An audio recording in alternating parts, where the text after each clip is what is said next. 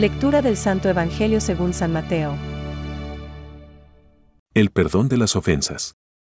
Entonces se adelantó Pedro y le dijo, Señor, ¿cuántas veces tendré que perdonar a mi hermano las ofensas que me haga? Hasta siete veces. Es palabra de Dios. Te alabamos, Señor. Reflexión. Señor, ¿cuántas veces tengo que perdonar las ofensas que me haga mi hermano?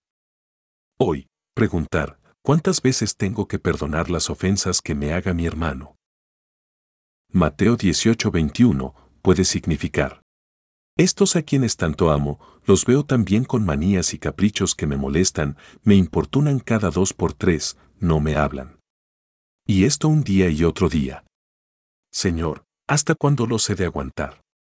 Jesús contesta con la lección de la paciencia. En realidad, los dos colegas coinciden cuando dicen, Ten paciencia conmigo, Mateo 18,26.29. Mientras la intemperancia del malvado, que ahogaba al otro por poca cosa, le ocasiona la ruina moral y económica, la paciencia del rey, a la vez que salva al deudor, a la familia y sus bienes, engrandece la personalidad del monarca y le genera la confianza de la corte. La reacción del rey, en labios de Jesús, nos recuerda aquello del libro de los Salmos. Más el perdón se halla junto a ti, para que seas temido. Sal 130,4. Está claro que nos hemos de oponer a la injusticia y, si es necesario, enérgicamente. Soportar el mal sería un indicio de apatía o de cobardía. Pero la indignación es sana cuando en ella no hay egoísmo, ni ira, ni necedad, sino deseo recto de defender la verdad. La auténtica paciencia es la que nos lleva a soportar misericordiosamente la contradicción, la debilidad, las molestias, las faltas de oportunidad de las personas, de los acontecimientos o de las cosas. Ser paciente equivale a dominarse a uno mismo.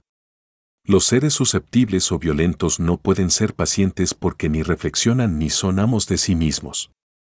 La paciencia es una virtud cristiana porque forma parte del mensaje del reino de los cielos, y se forja en la experiencia de que todo el mundo tenemos defectos. Si Pablo nos exhorta a soportarnos los unos a los otros. Bercol 3,12-13, Pedro nos recuerda que la paciencia del Señor nos da la oportunidad de salvarnos. Ver 2p 3:15. Ciertamente, ¿cuántas veces la paciencia del buen Dios nos ha perdonado en el confesionario? ¿Siete veces? ¿Setenta veces siete? Quizá más. Pensamientos para el Evangelio de hoy. Si buscas un ejemplo de paciencia, encontrarás el mejor de ellos en la cruz. Grande fue la paciencia de Cristo en la cruz. Santo Tomás de Aquino. El Señor se toma su tiempo. Pero incluso, Él, en esta relación con nosotros, tiene mucha paciencia. Y nos espera hasta el final de la vida. Pensemos en el buen ladrón, que justo al final, ¿Reconoció a Dios? Francisco. Los laicos. Están maravillosamente llamados y preparados para producir siempre los frutos más abundantes del Espíritu.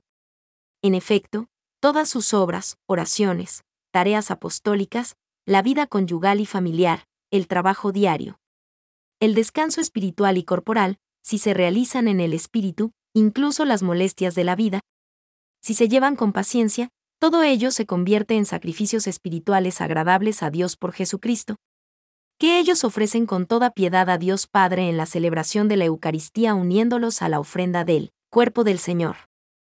Catecismo de la Iglesia Católica, número 901.